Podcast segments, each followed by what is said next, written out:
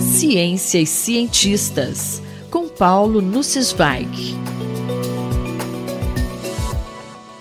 Professor, quem foi Steven Weinberg?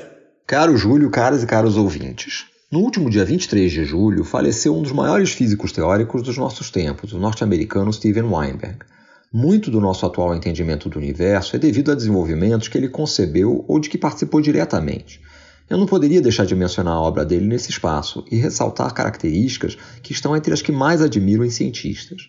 Steven Weinberg nasceu em 1933 na cidade de Nova York, filho de imigrantes judeus. Seu interesse por ciências, segundo ele contou, nasceu de um kit de química que ele herdou quando ele tinha 16 anos de um primo que preferiu ser boxeador.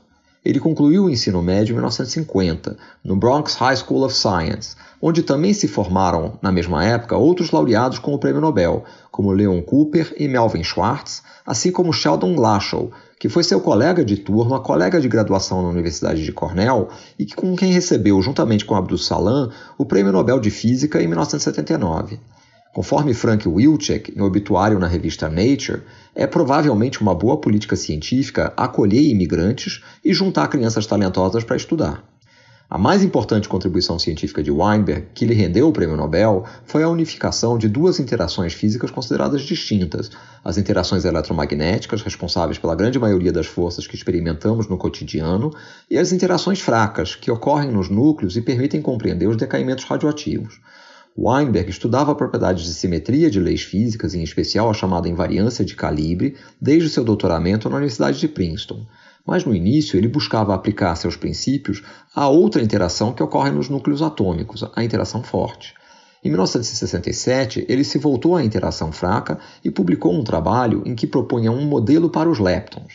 Leptons são um conjunto de partículas como elétrons, muons, taus e neutrinos. Em seus trabalhos e nas contribuições independentes de Glashow e Salam, vários aspectos cruciais da física de partículas elementares foram desenvolvidos, como a noção de correntes neutras que foram observadas em 1973 e previsões sobre características de bósons mediadores das interações fracas, as partículas W e Z, observadas em 1983. A compreensão do papel do bóson de Higgs no chamado modelo padrão das partículas elementares deve muito aos trabalhos de Steven Weinberg. Um físico teórico, John Carlos Baez, escreveu no Twitter: Fala-se muito em unificação, mas há poucos exemplos. Newton unificou a gravidade terrestre e celestial, maçãs e planetas.